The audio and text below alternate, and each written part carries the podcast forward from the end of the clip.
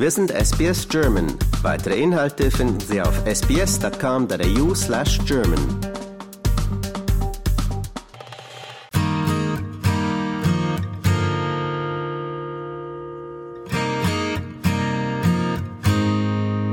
Hallo, mein Name ist Oswald. Ich bin in Nürnberg geboren, 1932 und bin 1959 mit der Kastel Felice als Facharbeiter nach Australien gekommen. Das heißt, wir wurden damals ausgesucht und zwar es war eine Immigration Policy von Arthur Cornwell. Man hat nur Fachkräfte reingenommen, die das Land gebraucht hat.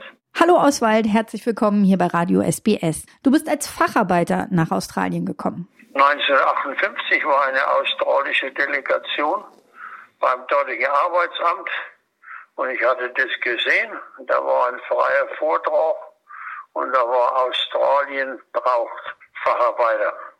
Naja, habe ich mir gedacht, ich habe im Bauberuf gearbeitet. Da war es im Winter sowieso schlecht mit der Arbeit. Werde ich mir das einmal anhören. Und dann konnte man sich melden und dann musste man zur Untersuchung zur Immigration nach Köln. Man wurde ausgesucht und man musste einen Mindestgehalt musste man haben an Geld und der Rest wurde von der australischen Regierung vorgestreckt. Das heißt, man hatte einen zwei Jahre langen Arbeitsvertrag unterschrieben. Das heißt, wenn man länger wie zwei Jahre geblieben ist, hat man ja an schon durch die Steuern hier das zurückgezahlt. Ist man allerdings vorher nach Hause gefahren, musste man einen Anteil wieder zurückbezahlen. Das war aber damals natürlich ja ein Riesenschritt. Ich nehme an, dass du vorher noch nie in Australien gewesen bist. Nee, ich war noch nie in Australien, nee. Was hat dich so fasziniert an der Idee, mit dieser Möglichkeit ans andere Ende der Welt zu gehen? Ja, das war damals wirklich das Ende der Welt. Erstens ist Klima. Zweitens, äh, in Nürnberg, wir waren alle total ausgebombt. Am, am 2. Januar 45 sämtliche Existenz ging verloren. Äh, und dann meine Frau, die kam aus Schlesien, äh, die waren auch praktisch Heimat vertrieben. Und es waren in, in Deutschland schlecht, schlechte Zustände. Vor allen Dingen, weil ich in Coburg war. Hm. Und es war nahe an der Grenze, waren die Arbeitsbedingungen nicht besonders gut. Und ich dachte, naja, zwei Jahre, das kann man ja mal machen. Ne? Wenn es einem nicht gefällt, man konnte immer wieder nach Hause. Aber mir hat es sofort gefallen. Und dann seid ihr mit dem äh, Schiff rübergekommen. Die Reise, nehme ich an, hat gute sechs Wochen gedauert. Ich hatte mich gemeldet 58 und da hat es ungefähr acht, neun Monate gedauert, bis die Auslese kam. Da kam dann im November 58 kam ein Schreiben, das Schiff geht da und da in Cuxhaven weg. Es war die Motorwessel Castel Felice von der Sippmer-Linie. Und dann ging's los. Und wir sind in Melbourne ausgestiegen und zwar sind wir dann nach Bonnegilla zuerst gekommen. Die ganze Reise war laufend betreut. Also es war alles hervorragend. Nur natürlich, man kam von einem europäischen Winter nach Bonnegilla, wo es gleich 35 Grad war und auf Kurs die Unterkunft dort war, er war ehemaliges Armeelager gewesen waren diese Nüssenhatz, war es natürlich nachts ein bisschen heiß, ne? aber trotzdem, es war nahe am Humenmeer. Mir hat es gleich gefallen. Und wie kann ich mir das dann vorstellen? Wie lief das denn dann ab nach deiner Ankunft in Bonegilla? Die ersten, wo Arbeitsvermittlungen bekommen haben, waren die Ledigen gewesen, die wo keine Familie hatten. Die gingen dann gleich nach Renmark zur Krebswiese und zur Fruitpicking und so weiter. Man musste praktisch in den Zweijahresvertrag unterschreiben, dass man hingeht, wo die dich hinschicken und dass man auch die Arbeit annimmt. Und mhm. Wir wollten ja alle arbeiten. Und ich weiß, ich bin nach vier, fünf Tagen, hat es ein bisschen zu lang gedauert, ich ging da runter, habe mit den Leuten gesprochen dort, in der Arbeitsvermittlung, haben die gesagt, na, machen wir ein wenig langsam. Na, sag ich, was ist, wenn ich mir selber was suche? Und ich hatte eine Adresse in Melbourne gehabt von einem Österreicher. Haben die gesagt, okay, wenn du aber aus dem Lager raus bist, dann kannst du nur rein, dann bist du auf dich alleine gestellt. Ich bin dann alleine runtergefahren und dann eine Woche später ist meine Frau und der Sohn gekommen. Und wir haben dort bei Österreichern gewohnt. Ich hatte auch gleich eine schöne, gute Arbeitsstelle gehabt. Never look back, so to speak. Mhm. Einen kleinen Sohn habt ihr auch noch mit rübergebracht. Ja, unser Sohn war damals knapp fünf Jahre alt, er ging dann gleich hier in die Schule.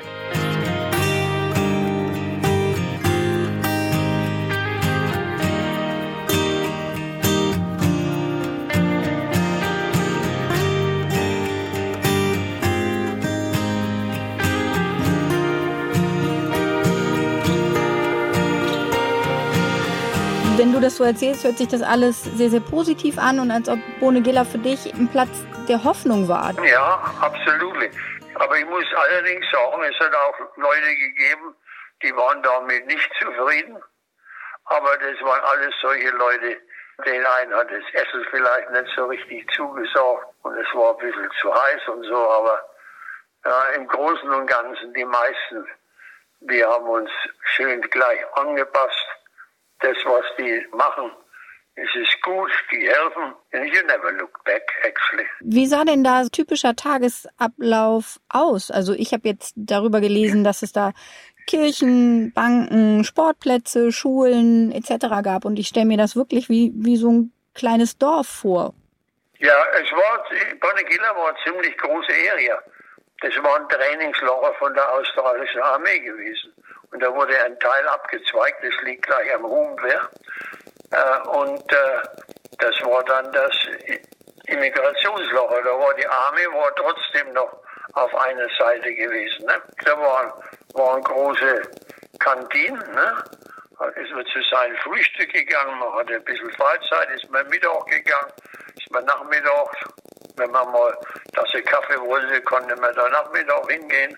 Das war auch gleich am Jumeer eine wunderbare Badegelegenheit im Sommer. Es war herrlich, sehr schön gelegen. Da schließt man doch bestimmt auch mit anderen Freundschaften, die ein Leben lang halten. Ja, ich hab, äh, wir haben, wir haben mit einer Familie auf dem Schiff, mit denen stehen wir heute noch in Verbindung. Ja, wir waren nicht nur Deutsche, wir waren, da waren auch von Jugoslawien, von Dänemark, von Holland. Waren ein Haufen Displaced Person. Viele Leute von den ehemaligen Ostblockstaaten, die sind dann nicht mehr zurückgegangen. Die sind im Westen geblieben. Und jetzt wohnst du aber in Banderberg. Ich bin die ganze Ostküste abgefahren. Ich habe 16 Jahre praktisch in Melbourne gewohnt. Ich, 63, 64 habe ich mit einem Holländer zusammen, haben wir selbstständig angefangen zu arbeiten in Fliesenlegen, haben wir ein eigenes Fliesenlegegeschäft gehabt. Und mein Sohn hat es heute noch unten an der Goldkust. Ja. Weil damals, wo ich angekommen bin, war ja Fliesenlegen, das war ja hier überhaupt nichts, das hat es ja fast nicht gegeben. Das Fliesenlegen, das kam erst in 63, 64 rein, wo dann in Melbourne in der St. Kilda Road Units gebaut wurden, wo dann vorgeschrieben war, dass Fliesen verlegt wurde, wurden in den Baderäumen. Und damals war ja, war ja, wurde ja nichts verklebt, da war ja alles Hand, mit der Hand gefixt. Mhm. Mit Sand und Zement wurden da die Fliesen an die Wand gemacht. gemacht ne? Und das konnten nur Europäer. Da haben praktisch nur 95 Prozent Europäer drin gearbeitet. Da kam der, der Beruf erst richtig ins Laufen. Wir sind zu Gold Coast 74 gekommen, ja, das war wunderbar. Da waren gerade drei High-Rise-Buildings. Es war der Iluka de Chateau und das Runde, der Round Building. Das haben sie dann gerade gebaut. Aber es wurde dann auch zu busy. Ich habe nie gerne dort gelebt, wo es dann zu busy wird, wo zu viele Menschen sind.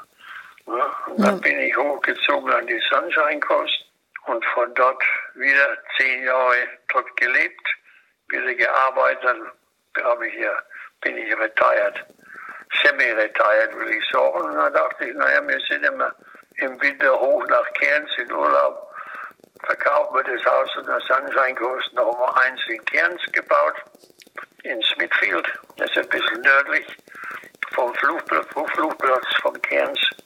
Aber meine Frau wurde dann krank, sagte, wir müssen dann doch weiter. Nur der Klose zur Familie selber wohl Und da bin ich dann nach Bargara gekommen. Also Bargara ist ein Beach Suburb of Banderberg. Hier wohnen ungefähr 8000 Leute. Wie haben Sie es geschafft, Ihr Deutsch so gut aufrechtzuerhalten über die ganzen Jahrzehnte? Ich kenne so viele, ja, die, die vergessen das Deutsch und verfallen dann nur ins Englische. Ja, also wo wir gekommen sind und dann der Junge ging in die Schule, habe ich, hab ich zu meiner Frau gesagt, gut, damit der, der Junge auch Englisch schnell lernt, wir müssen zu Hause nur Englisch sprechen. Mein Sohn kann zwar Deutsch noch einigermaßen verstehen, schreiben aber nicht. Aber wenn er in Deutschland ist, mal auf, wo er Deutschland war, auf Urlaub, kommt er schnell wieder rein. Ne? Aber sonst, he prefers speaking English. He lost the language. But uh, somehow, ich habe es noch. Ja, ich weiß auch nicht, wie ich das behalten Ich habe es noch behalten. Ich bin deswegen froh, wenn man mal etwas Deutsch sprechen kann. Ne? Oswald, ich bedanke mich ganz herzlich für den Einblick, den du uns in dein Leben gegeben hast und äh, freue mich sehr, dass ich dich kennenlernen durfte. Ich auch. Danke, schönen Abend. Tschüss. Vielen Dank. In Ordnung. Bye, bye.